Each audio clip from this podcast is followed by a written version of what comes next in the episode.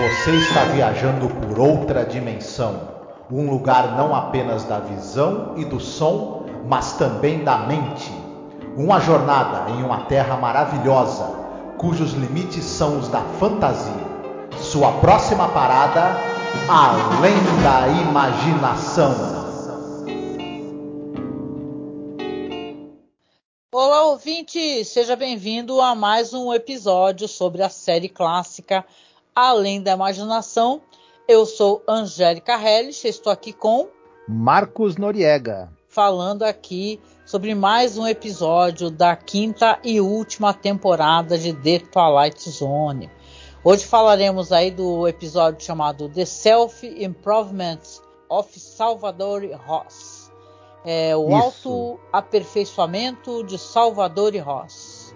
Esse episódio aqui é o 136 no geral da série episódio 16 da quinta temporada. E, cara, é um bom episódio. Já vamos logo falando, é um bom episódio. Direção do Don Siegel, tá? Roteiro de um cara que é o Jerry McNeely. Eu descobri que é um cara muito importante, já falecido, né? Mas ele tem roteiros bons, hein? E aqui é um roteiro porreta, assim, que ele entrega uma história que é sobre o tempo que o valor da vida, né? O valor que vale o tempo de vida. Isso uhum. é uma uhum. das questões que são colocadas, né, Marcos? Isso, além de uma outra muito importante que é ambição, mas chegaremos lá, né? Chegaremos lá. Falaremos mais daqui a pouquinho, tá? Depois da nossa vinheta de apoio. Fique por aí, fique por aí, nos apoie, viu? Preste atenção aí como é que você pode nos ajudar. Olá, eu sou a Angélica. E eu sou o Marcos. E hoje nós viemos aqui com um pedido muito importante para você que nos acompanha nesses quase 14 anos de podcast. Nos últimos tempos, o apoio que vocês têm dado para a gente tem sido muito importante, tem nos ajudado muito e a gente pensou numa meta para poder modernizar a aparelhagem que a gente tem para poder começar a fazer lives. Volta e meia fizemos algumas lives, principalmente agora durante House of the Dragon, né? E quem nos acompanha sabe que nosso equipamento ele é muito rudimentar. E dessa vez a gente quer tentar chegar numa meta aqui para poder pegar um bom notebook para que eu possa fazer as lives com o Marcos, fazer lives semanais, a gente gerar mais conteúdo, fazer mais coisas ao vivo, ter mais interação com os, os nossos ouvintes e espectadores. E óbvio, né, para você ter um notebook melhor, não é o computador positivo que eu tenho aqui na minha casa, é uma coisa mais cara, né? E detalhe, nem é um notebook de ponta, assim, o melhor notebook gamer, nada disso.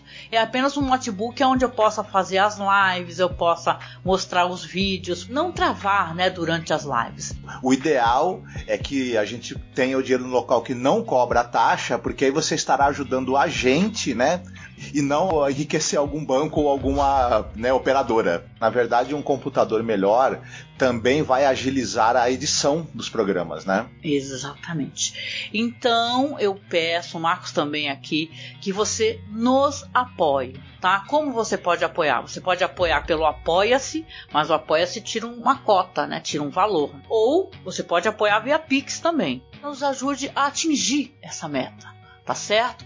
Então a gente deixa aqui um beijo muito gostoso, um abraço muito apertado. Fiquem todos muito bem, se cuidem. Pois é, Marcos, aqui o autoaperfeiçoamento de Salvador e Ross é, é um episódio que poderia ser um filme, né, do Martin Scorsese sendo gravado em Little Italy, na Nova York, né, porque é um filme que também a, a questão do, do ítalo-americano que não se encaixa ele é colocado também, essa espécie de questão, né? Sim, exatamente. Tem, tem essa coisa do imigrante, né? No caso aí, um ítalo-americano, que ele tem, digamos, como é que eu vou dizer assim? Ele tem uma, uma condição econômica e social abaixo do, ali das outras pessoas, dos americanos natos, digamos assim.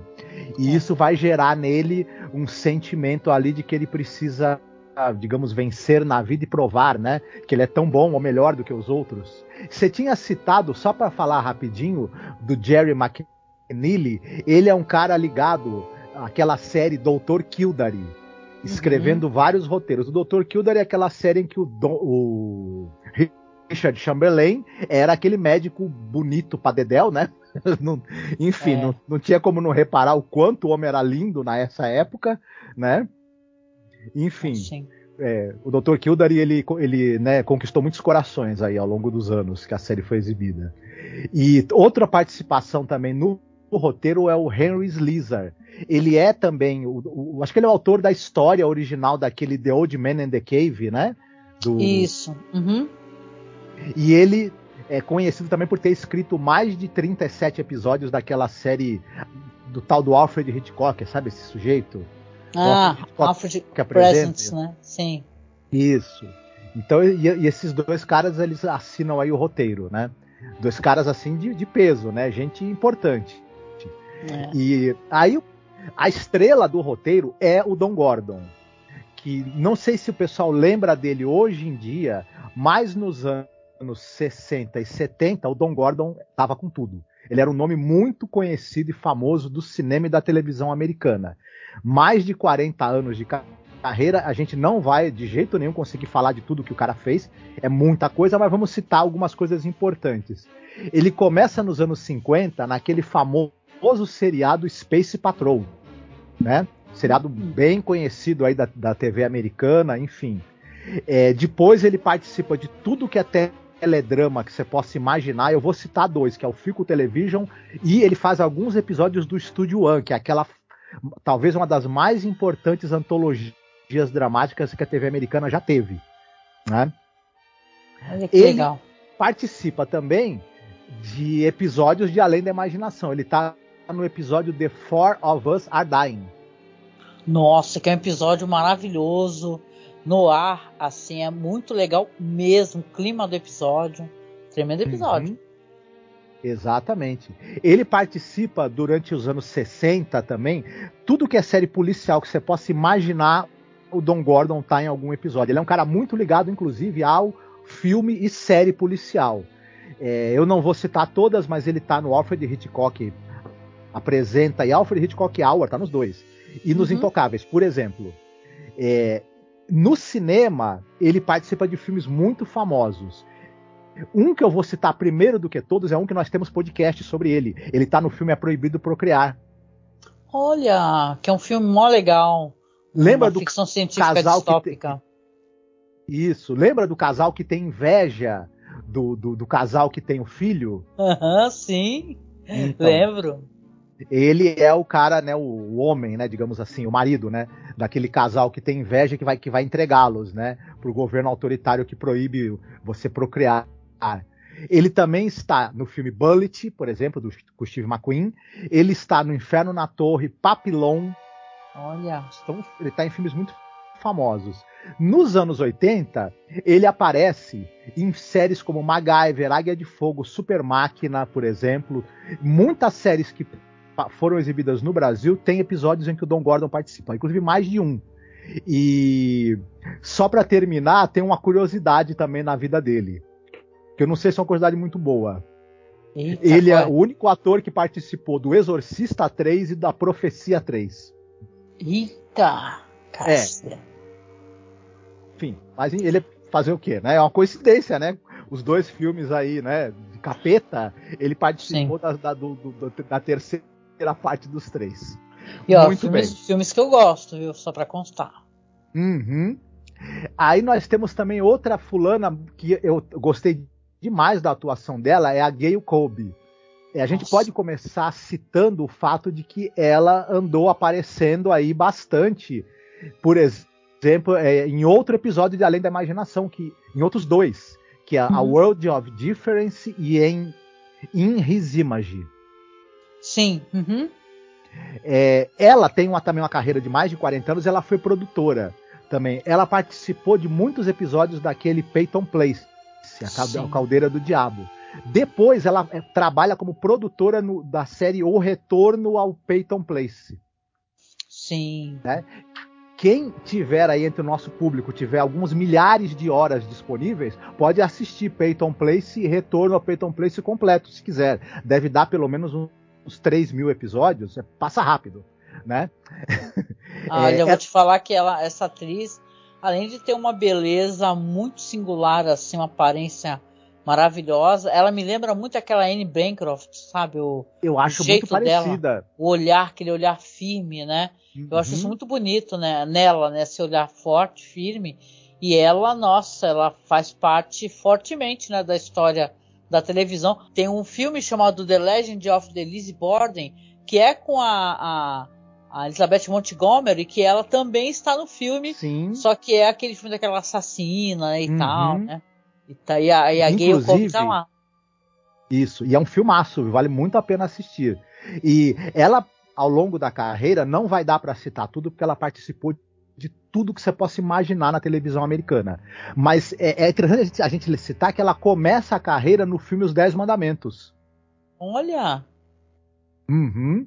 Aí ela participa na TV do Alfred Hitchcock, apresenta, do, do Schlitz House of Stars. A gente tinha citado aquele O Henry Playhouse, que era uma série só com os contos do escritor O. Henry. Ela participa. Uhum. Ela fez séries que passaram no Brasil, como Cheyenne, Mike Hammer, Maverick, Paladino do Oeste, por exemplo, Perry Mason, Doutor Kildare. Ela dá um.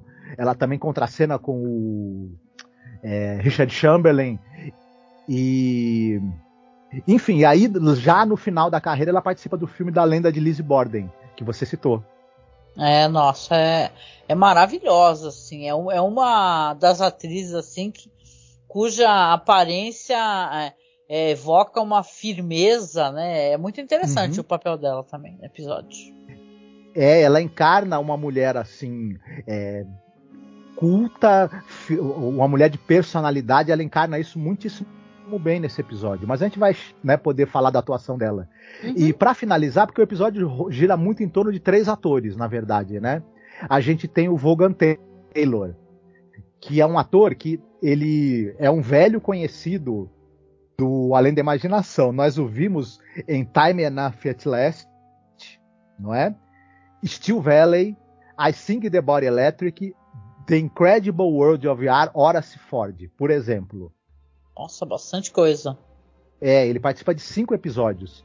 E além disso, ele contracena com a Gayle Colby, que nós acabamos naquele filme, num, num faroeste chamado Matar era minha profissão. Olha, que legal. Aí ele participa, ele, ele começa no cinema nos anos 30, aí nos anos 40 e 50, ele tá em todos os teledramas que você possa imaginar na sua cabeça, ele tá lá é, uhum. fazendo participação. No cinema, a gente pode destacar que ele está no filme Gata em Teto de Zinco Quente, aquele filme do Richard Brooks, que tem a Liz Taylor no papel principal. Olha. É, ele está em Psicose, também, outro filme importantíssimo do qual ele fez parte. Ele está naquela série, por exemplo, da Loretta Young, que nós falamos no episódio passado ou retrasado. A série é, Uma Carta para a Loretta, ele participa de vários hum, episódios. Sim. Né? Ele também participa de séries como Os Invasores, O Fugitivo. É... Ele, ele tá no filme do Sam Peckinpah, A Morte Não Manda Recado, onde ele contracena com o Jason Robards. Isso é o, que a gente pode citar de mais, é, é, digamos assim, chamativo na carreira dele, mas ele participa de todo séries policiais, faro, de faroeste, de drama. Ele tem muitas e muitas dezenas de participações ao longo dos anos é, 50 aos anos 70. Olha, olha, realmente é um ator maravilhoso, né? Então... Uhum. Ele faz muito essa coisa do, do, do, do, do, patrão, né? Ou do pai de alguém. Ele, ele, ele transmitia essa, essa, essa, essa coisa de ser um sujeito, né?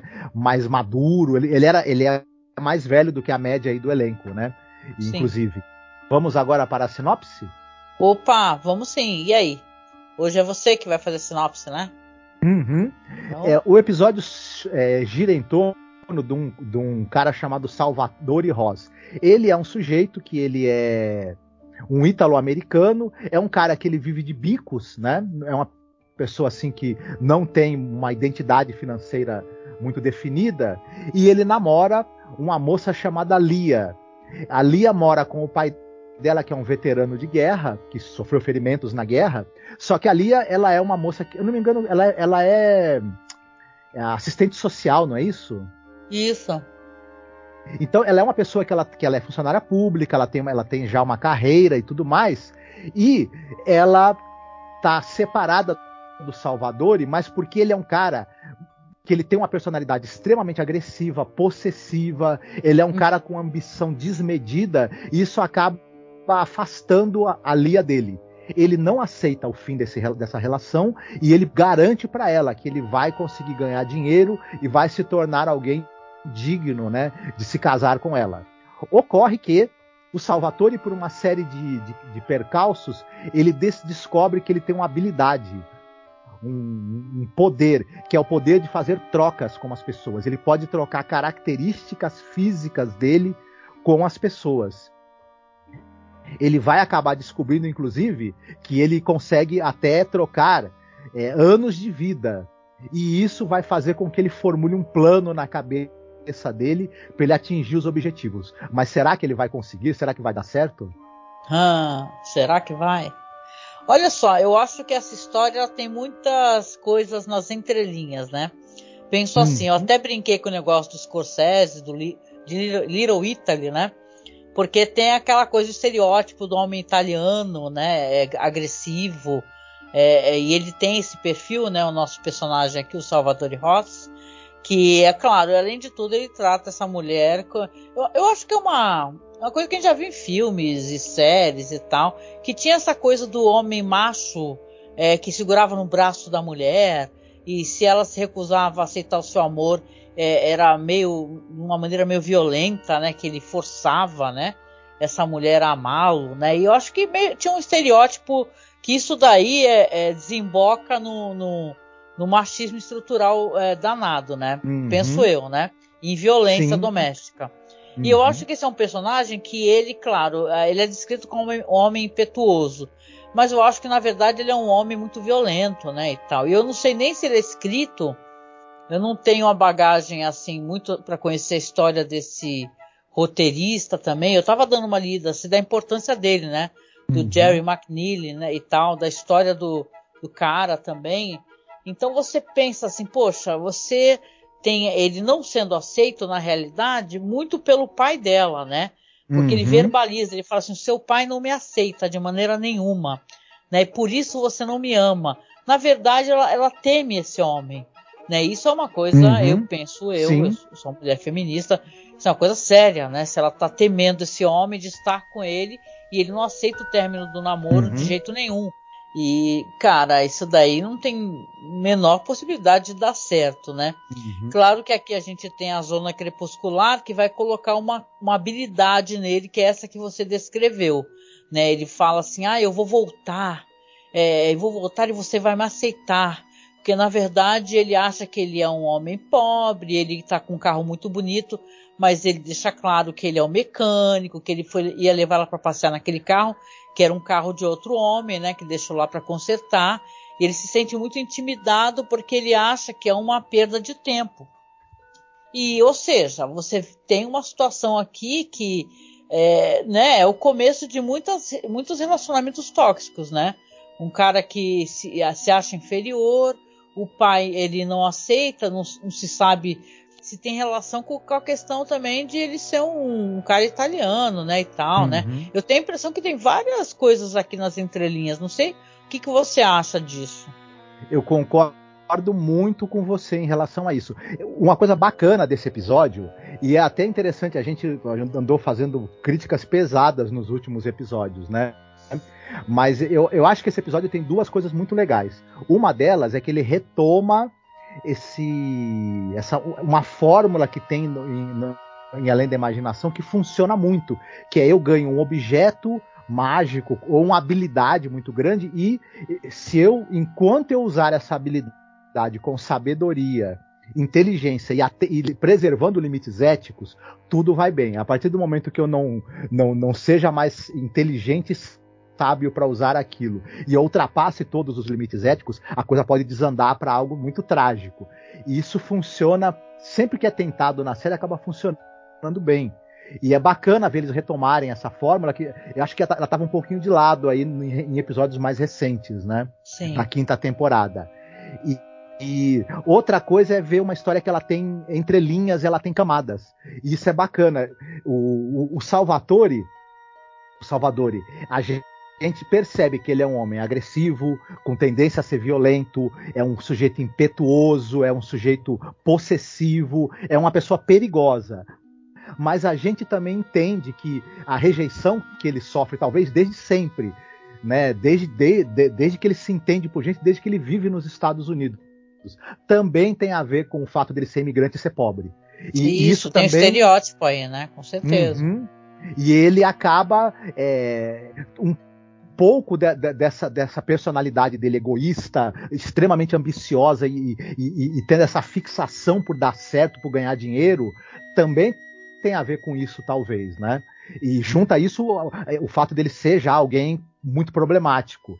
É, é muito Sim. interessante é, é, é, coisa dos atores e do, e do diretor, o quanto é, forma-se uma, uma, um contraste muito forte entre a atuação do, do, Dom Gordon, que ele faz um Salvatore Rosa muito bom. Né? Nossa, é uma atuação é, excepcional. Ele é maravilhoso, hein, cara? O Dom Gordon, eu fiquei. Nível, eu quero assistir mais coisas com ele. Ele, ele uhum. arrebentou na atuação. A Gayle Colby, ao mesmo tempo, ela demonstra ser uma pessoa de personal, uma mulher de personalidade idade, uma mulher segura, uma mulher que ela, que ela tem uma identidade, uma carreira já, é, tem, tem seu, sua, sua, sua segurança financeira. Ao mesmo tempo, ela tem o conflito de que a gente perceber que ela gosta dele. Né? Ela só entende que ela não vai conseguir ser feliz com esse cara por conta da personalidade dele. É, e ele, e ele acha, né? Você vê o ruído na comunicação. Ele acha que é só porque ele não é rico. Uhum. Ele não tem coisas para dar para ela, ou conforto, ou ter um carro lindo para poder passear com ela. Né? Você vê que ele não, não entende na realidade o que está acontecendo uhum. ali. Não é questão sim. só dele ser pobre, e sim dele ter esse gênio, né? E ser um homem perigoso. Uhum. E, e é interessante que a gente acaba, a gente percebe que ele e ela provavelmente já tiveram várias voltas, né? Terminar, estão naquela de termina, volta, termina, volta, porque ela acaba a insistência dele, o fato dela ainda ter algum afeto por ele faz com que ela volte, mas logo o, o, o digamos assim, né, o, a tendência dele a, a, andar com os cascos, né, que ele é um cara é, grosseiro pra caramba, acaba afastando ela de novo. Além dos conselhos do pai, né? O pai é. que, é uma, que é uma pessoa muito ponderada, percebe que fala, esse cara, minha filha não vai ser feliz com esse cara, né? É verdade. Não mostra muito ele falando sobre isso, né? Uhum. Mas é engraçado a história, assim, se você começa a assistir, poderia ser o começo do, sei lá, dos bons companheiros. Uhum, poderia sim. ser o começo do, do, Sopranos, entendeu? Parece uma história assim de alguém que, eh, que a partir dali, daquele ponto, era onde ele ia começar a fazer besteira, se envolver com a máfia, né? Se é pra uhum. pegar e abraçar o estereótipo, né? E quando o personagem, né, o Salvador, ele vai é, se irritar o suficiente, isso é muito perigoso, né? Ele bate com tudo na parede com a mão e ele e machuca os dedos, né? Ele quebra os dedos, negócio assim, uhum. e vai parar no hospital, que por algum motivo, né? Mas aí é uma conveniência de roteiro. O hospital chega e fala para ele assim: ó, você não tem como, o médico não está, então você fica aí internado por enquanto né? E, cara, você até pensa, what, né? Lá não tem SUS, né? Aí você fica uhum. internado por enquanto, que aí amanhã de manhã o médico vem fazer a, colocar a tala no seu, na sua mão. E ele tá internado justamente no quarto com o velho, né? O velho tá gripado, reclamando da idade, falando que, nossa, que coisa, né? Essa doença é, que me acabando comigo é só porque eu sou velho, né? Aí o Salvatore, Salvador brinca com ele e fala assim: é, quer trocar comigo? Eu troco com o senhor. E o senhor quer, quer eu pego aí a sua gripe, né? E o, e o senhor fica com a minha mão quebrada, porra, né? E tal. E uhum. no dia seguinte, quando ele acorda, você vê que realmente ele tá meio resfriado, só que o velho acorda ali morrendo de dor na mão, né? E pedindo uhum. para ele: nossa, o que, que você fez, meu? eu, eu acabei, tô com a mão doendo, não tô aguentando aqui, esses ossos nunca vão se grudar, né? E aí você vê que tipo de pessoa Salvador é, mas ainda, claro que vai demonstrar bastante, que ele fala, agora não tem troca, velho, tchau, e vai embora. Então ele, você vê que ele, ele fala, ah, é, ele percebe que tem uma capacidade de fazer algo, e ele, e ele chega e fala para ela, acho que ele fala para ela, né? Fala primeiro, ó, vou fazer alguma coisa grande. Ele volta uhum. lá. E você não sabe o que que é. Só que na cena seguinte ele tá falando com um homem, que você vê que é um homem muito bem sucedido, um milionário, e tá entrando com ele num apartamento de cobertura, e tá com aquele papo, né, que ele é todo é, desenvolto, né? E falando assim, olha, eu tenho uma coisa aqui pro senhor, que ninguém pode fazer isso pelo senhor, mas eu posso. Aí o, o homem começa a dar risada, o cara é riquíssimo, né? Ele fala, ah, o que, que você pode me dar que eu não possa comprar, né? E tal. Aí ele fala, tempo. E cara, é a única coisa que a gente não pode comprar, não é verdade, Marcos? É a única coisa que a gente não pode comprar é tempo. O tempo que a gente perdeu, o tempo que a gente né, já deu para certas coisas e tal. E ele fala pro velho, ele fala pro rico, o cara rico fala, ó, se você me der um milhão de dólares e esse apartamento aqui ele faz questão, né? Eu te dou, sei quanto tempo que ele fala? É, é 26 anos, não é? Algo assim, não é? É uma idade considerável, né? Quanto é que ele, que ele oferece agora? Eu não, não lembro agora, mas ele dá um, um, é, é, um bom tempo, né? Deixa eu ver aqui, só um segundinho. É, veio da juventude. Eu acho que é coisa de, 40, de, sei lá, de 30 anos. Bom, de qualquer maneira, né? Porque a gente assistiu faz um tempinho aqui para gravar. De qualquer maneira, o, o, não mostra o resultado, acho que do velho, né? Mas mostra o resultado do Salvador que ele já tá um homem velho, né? Ele tá naquele apartamento, aí ele tá conversando ali com um daqueles meninos ali, né? Que é, que é daqueles uhum. prédios que uhum. tem, tem o, o, cara que é o ascensorista, o, o bellboy que fica levando e trazendo coisas ali para aqueles ricaços que moram naqueles edifícios. E ele tá ali batendo papo, né? Com o cara, já dá para entender que ele é um homem bem sucedido, né? E ele começa, o que, que ele vai fazer a partir daqui, né, Marcos? Para te dar a palavra. Ele começa a fazer um esquema dele tomar a vida das pessoas, né? E isso é uma leitura, de, rapidamente, muito do que, que é o capitalismo, né? O Mujica fala, né? Tempo é vida, né? Tempo uhum. é vida. Quando você é, te, trabalha por, tipo assim, tem uma grande carga de, hor de horário para comprar coisas, tu tá vendendo teu tempo de vida. Né? Então é uhum. é isso, pessoa rica, ela tem muito, muito, ah, até vou, é, faz parte da minha recomendação que eu vou fazer depois. A pessoa rica tem, tem, tem o que? Tem dinheiro, então ela tem tempo. Né? A gente que é uhum. pobre faz as coisas, né? Aqui em casa a gente tem muito isso, né? De fazer as gambiarras para poder consertar alguma coisa, sendo que a pessoa que tem grana não precisa fazer gambiarra nenhuma. Ela chama alguém, né? Então agora que o, que o Salvador ele é um cara é, muito rico, ele é um homem velho. O que, que ele precisa fazer com as outras pessoas outra, de outras classes sociais? Tomar delas o tempo de vida, né, Marco? Fazer uma troca, né? Uhum. Não, e é engraçado, porque ele era pobre e aí ele vende a vida dele, como você mesma falou. O que, que ele vai fazer? Ele vai comprar de volta tempo de vida muito mais barato do que ele vendeu dele. Diga-se de passagem, ele, ele compra por micharia. E de pessoas pobres tão pobres quanto ele era e que estão, inclusive, precisando desesperadamente de dinheiro, que estão com problemas financeiros, né? E ele Sim. vai. E é uma coisa interessante, é, porque as pessoas estão desesperadas, mas elas entram nessa brincadeira dele, não realmente acreditando que, que os anos dela vão, vão ser tirados. Elas meio que, que compram isso na base do ah, tá bom, eu vendo para você tantos anos da minha vida por, por esse dinheiro que eu tô precisando. As pessoas, ele sabe que as pessoas entram na jogada não acreditando verdadeiramente que aquilo vai acontecer. E ele toma o tempo, o tempo de vida delas. Tem até uma cena chocante que ele compra o tempo de anos de vida do, do, do, ascensorista, e quando ele sai, o ascensorista tá um homem já, é, é. sei lá, na casa dos 50, 60 anos. Ele comprou a vida do cara toda. E é uma cena, um corte de cena legal, né? Se for para pensar, porque uhum. é um bom uhum. diretor também, né? Claro, fotografia boa também.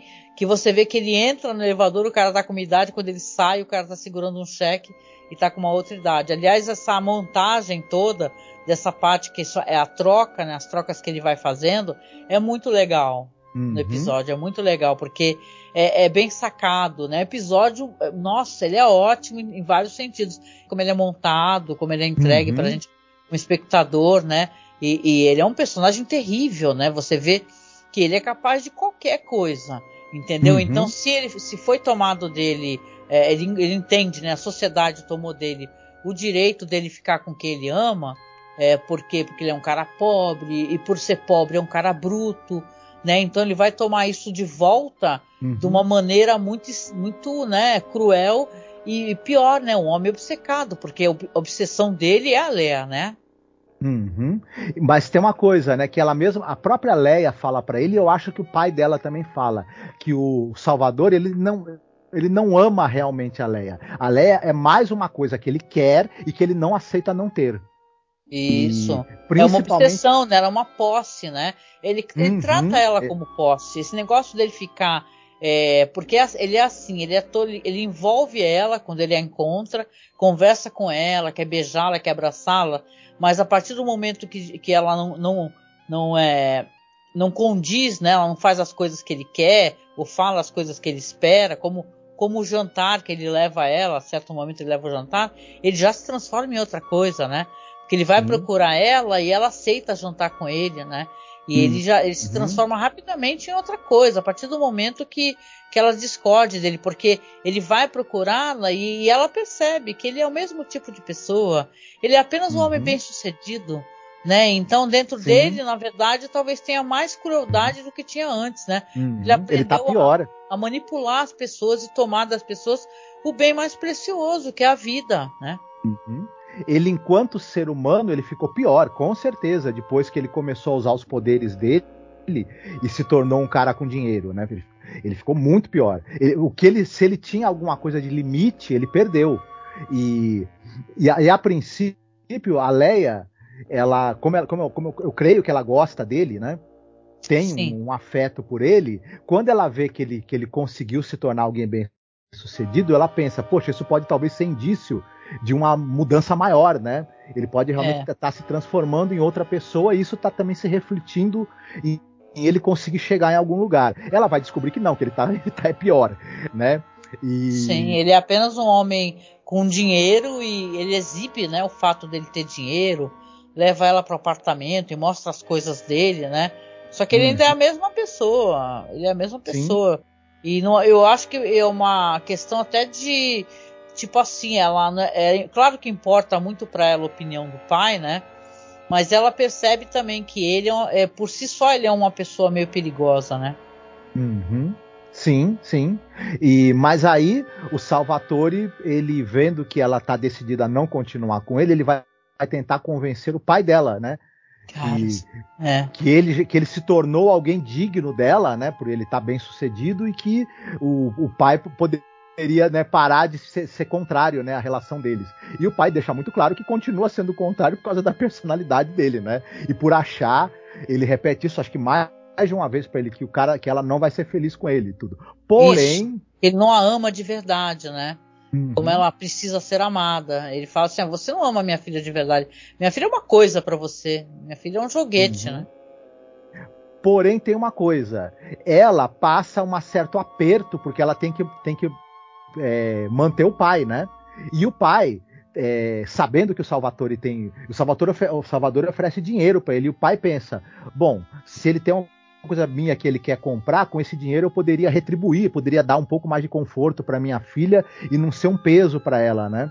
Porque é. provavelmente há, há, vários anos ela deve estar tá ajudando a sustentá-lo e tudo mais, e ele vê a possibilidade de, de, de dar alguma coisa em troca para ela, em retribuição. E o Salvatore o Salvador propõe comprar é, exatamente a bondade e, e, e, o espírito ponderado dele. Ele, obviamente, meio que, como as outras pessoas, é, não leva aquilo a sério, né? Realmente, achando que realmente ele, ele pode é, tirar essa característica de você. Só que é justamente o que vai acontecer, né? É, ele consegue comprar a bondade de alguém. É aí que eu acho que esse roteiro ele meio que escorrega no, no na banana, né? E tal, esse negócio de de você, ah, você presumir que uma pessoa é boa e totalmente boa. E se essa pessoa é boa e santa, por que, que ela venderia essa é, é, qualidade uhum. de si mesma, né? Eu acho que o episódio ele meio que escorrega nesse ponto aí. Uhum. E aí depois você já vê o Salvador, né, uma pessoa fazendo discursos é, de, de gentis e totalmente transformado, uhum. né? E Sim. você fala, meu Deus, então esse homem era um santo uhum. e de uma gentileza e de uma uma capacidade, só que a, a virada da história que é interessante, na minha opinião, é justamente que se você toma a bondade de alguém, é, pelo jeito essa é a única característica que a pessoa tem, porque ele, ele foi dele tomada a bondade, mas foi, foi tomada dele o que? Também a ética, né? Porque ele, ele, vai se transformar uma pessoa capaz de fazer qualquer coisa. Uhum. O pai dela, né? O pai da Leia. O, o Salvatore transfere a, a, digamos assim, toda a agressividade, a falta de ética e a falta de limites que ele tem também pro velho. É uma, é, ele meio que pega o que o velho tem de bom para ele e, e, coloca no velho o que ele tem de ruim, o, Salva, o ah. Salvador, né? E aí, é, só que o, só que diferentemente do Salvador, o velho já é uma pessoa que passou pela guerra, passou pelo, por, por, por, danos físicos, é uma pessoa com, lo, com longo período de sofrimento. E aí, isso no, é uma pessoa que tem que mexe tem armas à disposição. Então, é, é, essa, essas características ruins do Salvador no pai da Leia acabam virando algo muito é, medonho, né? E é interessante porque quando ele começa a ter essas características boas, aí a Leia realmente começa a amá-lo, né? E, e, achar que ele pode corresponder de, ao amor dela de uma maneira realmente saudável, digamos assim, né? Pois é, né? O final é um final ótimo, assim. Tem gente que não gosta do final, né? Acho que é um final confuso e tal, esse negócio todo. Mas eu acho o final ótimo, né? Porque o final é o velho que não aceita o Salvador de jeito nenhum. Ele simplesmente dá um tiro nele, né? Isso. E ele vai o... morrer, ele vai morrer pedindo uhum. perdão, implorando, né? Ele implora, ele, o, o Salvador ele implora é, é, clemência e tal, mas não adianta, porque o, o, o pai dela não é mais clemente. Né? Então você fala, nossa, que troca foi essa, né? Você fez a troca com a pior pessoa possível. Uhum.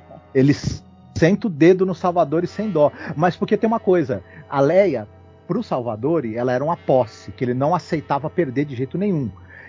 Quando ele transfere a personalidade dele pro pai da Leia, ele pensa, esse cara vai casar com a minha filha, vai tirar minha filha de mim, minha filha é minha. Ele também enxerga é... a filha como uma posse. E aí, para manter a posse dele, ele pensa, tem que tirar esse cara do caminho. Senta Verdade. Tiro, né? Nossa, dá um tiro no cara, ele nem se importa com o que a filha acha, né? Porque uhum. até então a Leia tá muito feliz com ele, contente, eles vão casar, uhum. né? E tal. Pelo jeito ela encontrou. É, tem uma coisa até um tanto quanto.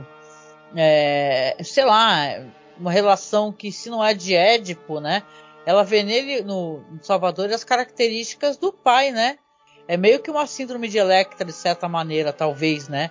Essa transferência uhum. do, das características do pai, né?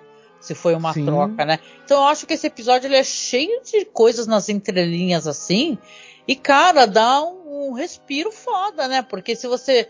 A gente vem de episódios, às vezes, meio, né? Assim, você fala, hum. Né? E, cara, esse é um episódio que eu considero um dos melhores, na real, assim, até esse momento, assim, da série, né? É um episódio que tem vários elementos assim, várias coisas para se digerir, para se discutir, né? Legal. Uhum. Eu gosto muito também. Eu acho ele muito bem dirigido, muito bem atuado, muito bem montado e ele tem muitas camadas também para gente de interpretação e entrelinhas. Eu acho é muito bacana esse episódio mesmo. É, muito bacana. Então, uma curiosidade, né? O Rod Selling costuma começar as narrações dele fumando, né, e tal. Dessa vez, por algum motivo, ele entra com óculos de sol na mão, cara. é eu não verdade, entendi né? qual é que é isso daí. O que, que é isso? A, o, as empresas de cigarro não fizeram propaganda, era de óculos dessa vez, né? Dessa vez eu acho que era de óculos. É, óculos de sol. Aí tá o Rod Selling conversando com óculos na mão. Você fala, hã? O que, que é isso? Eu acho também que o, o Rod Selling, durante toda a série, ele, tinha, ele era patrocinado por alguma grife de terninhos. Ah, verdade. Ele tá sempre com aqueles ternos muito elegantes, né? E tal, e característicos do Rod Selling, né? Uhum. Eu, nossa, maravilhoso mesmo, assim.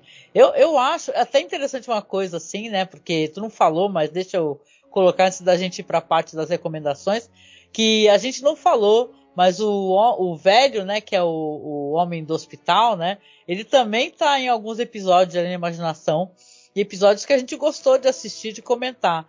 É, ele é, o nome dele é J. Pat O'Malley e ele tá no The Chaser, né, uhum. e também no The Fugitive, que é aquele lá da do cara que é alienígena e depois, veja bem, né? acaba depois. Ele é um príncipe de um país, não sei o que lá. Uhum. Que no final a gente ficou creepy. é, esse episódio é meio creepy, não, e, e o que você citou antes também, o The Chase, também, né? É um episódio meio, né?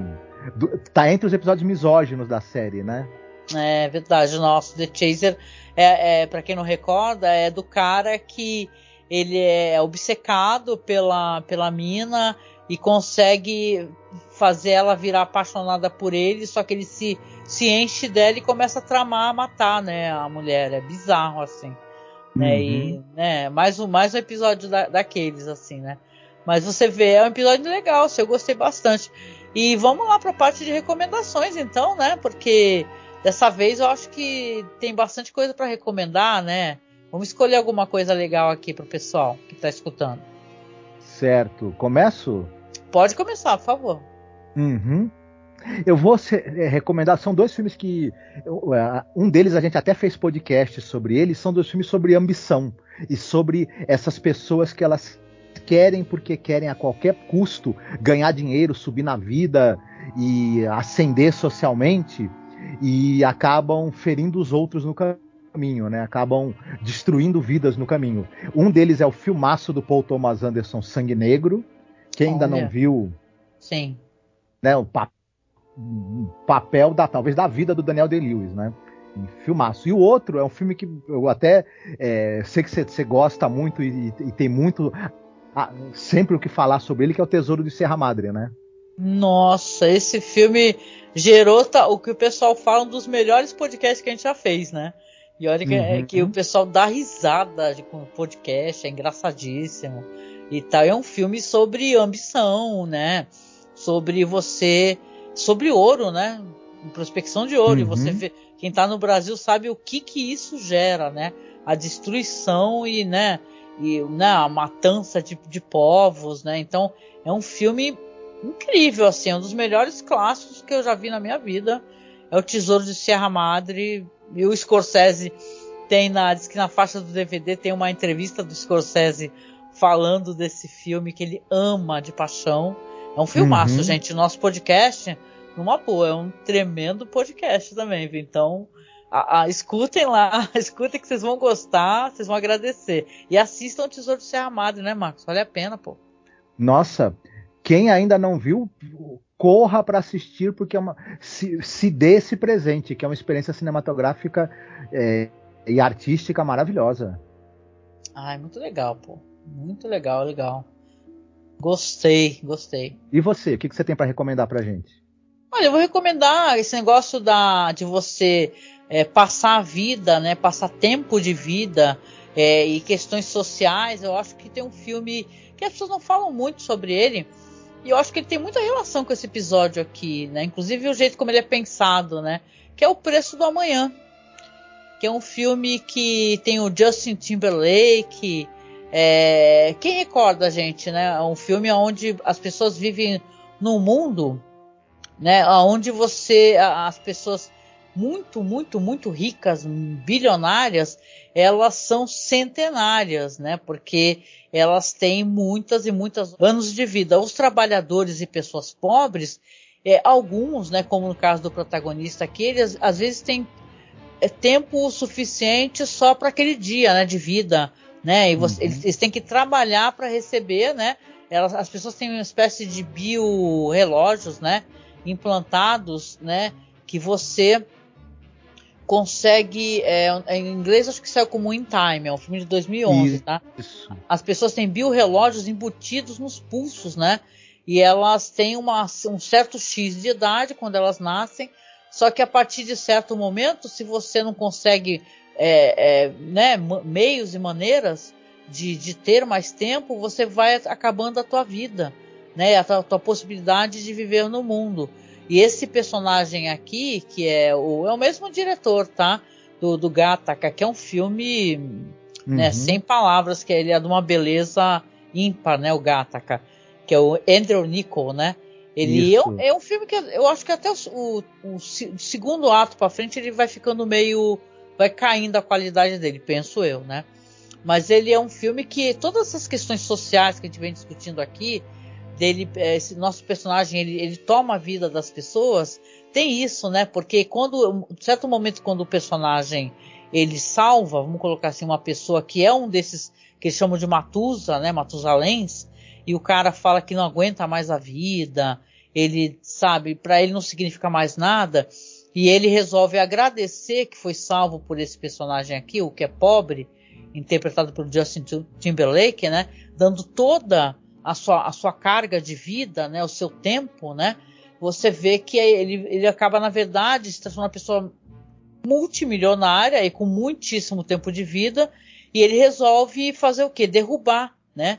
Essa espécie de, de, de ditadura do, né? Do, do, da pessoa que que te explora para você não ter tempo nenhum de vida, não é? A mãe uhum. dele morre devido a isso, morre no, porque não, é. não tem é. tempo de vida, coitada, né? Ela está esperando o filho emprestar para ela, né, o tempo a mais para que ela possa trabalhar e no dia seguinte ter mais um dia de vida. Gente, isso é muito é, essa, interessante. Essa cena é, com a mãe dele, a cena da morte da mãe dele, é uma cena que me emociona sempre que eu assisto. É uma belíssima cena que é a Olivia Wilde, né, na verdade, que Isso, faz a mãe dele, né? Sim. Né? Essa cena é de arrancar o coração, sabe? É, como você mesma falou, depois, é, na, na, na, segunda parte do filme, ele não, não, não consegue, eu acho, ter cenas tão tocantes é, quanto porque tem. vem a questão amorosa, né? Vai ter a relação da, da filha da, das pessoas ricas com ele e tal, né? Eu, eu acaba caindo é, devido a isso. Mas toda a premissa, eu acho, Marcos, ela é muito boa. É muito boa, sim. Muito boa. Sim. Vale, valeria ter uma série, né?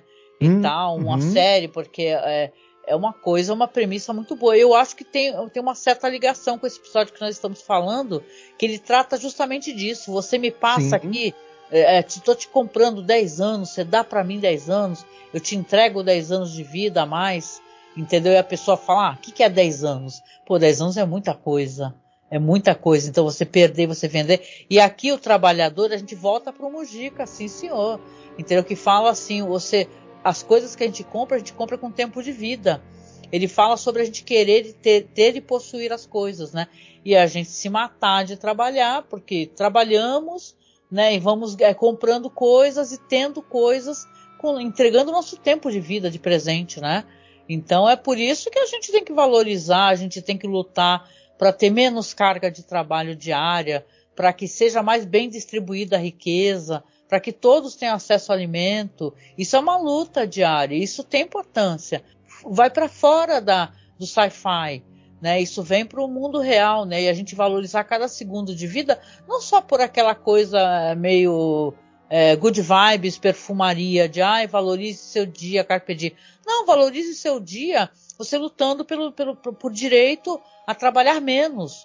Né? Em vez de trabalhar oito horas diárias, você trabalha menos que isso, né? Para que você tenha tempo de qualidade com seus filhos, com sua família, né? Então é, é, isso, é disso que estamos falando aqui, não é? É disso que eu acho que o episódio trata, é disso que esse o, o preço do amanhã trata, né? É valorize, cara. A sua vida é uma só, entendeu, né?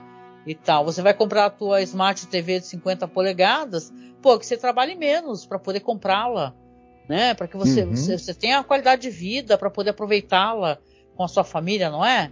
Se é o caso, né? Então é. Desculpe, uhum. mas eu uhum. acho que é esse que é o aprendizado que, que o preço do amanhã deixa. É um filme legal, né? O segundo ato é meio bobo e tal, esse negócio do romance. Mas é legalzinho. Você assistiria de novo. É um filme que se estiver passando na TV eu assisto. E se você quiser luxo mesmo e glória, assista o Gataca também. Que é do mesmo aí diretor. Sim, né? Aí, aí é o. É, o Gataca onde, é Onde ele foi mais longe. Isso, uhum. é um uhum. filme perfeito. E a todos os segmentos dele, assim, todos os atos dele são, nossa, perfeitos. E é legal. Fica. Eu gosto também do filme do Senhor das Armas dele, que é um filme também que é, recebe muitas críticas, mas virou meio cult, né? Eu acho o Nicolas Cage tá incrível no filme, é um filmaço. Só, só aquela primeira cena do filme, né? Mostrando a trajetória da bala, aquilo é. Foi até uhum. imitado já sobre em campanhas contra desarmamento, né? A bala uhum. que vai uhum. parar na cabeça de quem, nossa, você menos espera, né?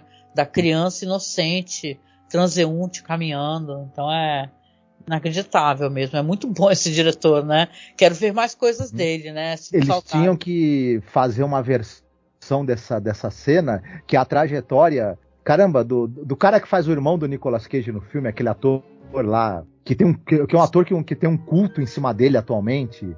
Ah, não é o que, aquele que tem culto mesmo, não, né? O Isso. Isso, tinha, exatamente. Tinha que ter uma. Mas uma na verdade ele mesmo tem um culto, né? Isso. Tinha que ter uma versão que é como o Jared Leto, o caminho que ele percorreu de ser um bom ator para virar um ator do Morbius. Mas, enfim, se alguém quiser fazer. Eu não né? assisti o Morbius, não posso opinar.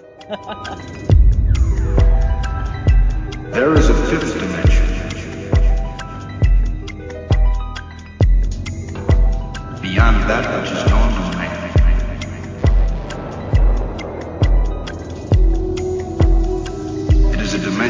vast as space. Mas é isso, gente. Então a gente chega no final do nosso podcast. Ai, foi muito legal. O podcast foi bom e a gente tem demorado, né, fazendo os podcasts. Uhum. Espero que vocês gostem disso, gente, porque às vezes o papo tá bom e a gente vai levando, né? Mas a gente chega no final aqui, primeiro agradecendo a companhia, tá?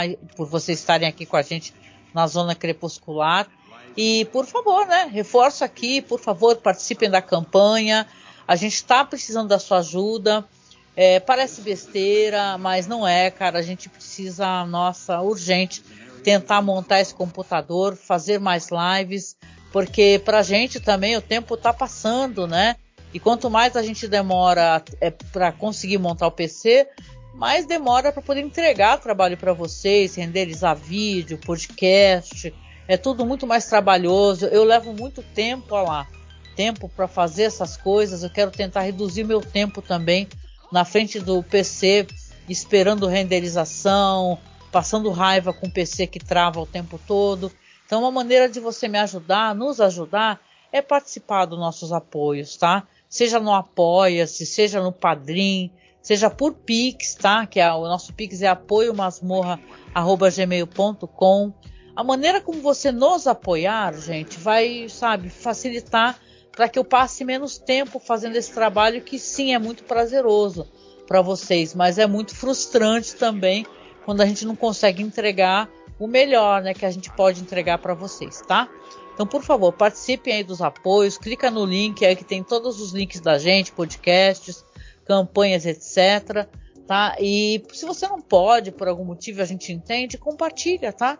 Compartilha nosso podcast, compartilha o vídeo do YouTube, fala para outras pessoas que tem um, um, dois maluquinhos aqui fazendo podcast sobre The Twilight Zone, uma série gigantesca de 156 episódios, que a gente já está na quinta temporada, já acabando, tá? Então, por favor, compartilhe que a gente agradece de todo o coração, né, Marco? Isso mesmo. Ajude a gente aí que a gente entrega mais. Entrega mais, com toda certeza. E, claro. Eu... Opa, perdão, desculpa. Não, eu ia falar para as pessoas assim, olha, e melhorem, viu? Não que nem o Salvador e Rosa, mas melhorem. Melhorem. e hoje a música no final é você que escolhe, né, Marcos? O que, que você escolhe aí para tocar no MP3? Uhum. Ah, eu sou fã de carteirinha daquela cantora Nora Lohimo, que é a cantora da banda Battle Beast, e eles têm várias músicas sobre pessoas ambiciosas que quebram a cara. Eu não sei, é um tema que eles gostam de, de fazer nas letras deles. E essa, e essa eu acho que encaixa um pouco com esse episódio, que a música é o Master of Illusion. Oba! Ah, legal, já tocamos, né, essa banda em outra ocasião e uhum. vale a pena, né? Eu gostei quando da outra vez quando você escolheu, eu também achei legal. Nossa, muito bom. Então vai ficar no finalzinho para vocês aí, só no MP3, tá? Eu chamo de MP3, né? Eu sou muito anos 80, né? Não tem... 80 não, né? Eu sou muito anos 90, né? Mas só lá no Spotify ou no link do, da versão em áudio do nosso podcast para você escutar então a musiquinha, tá? Do final. Então não deixe de assinar, de procurar a gente lá no Spotify como Além da Imaginação Podcast ou como Masmorra Cine ou ainda, veja bem, como Cineclube da Masmorra, tá? Estamos hum. aí com presença no Spotify.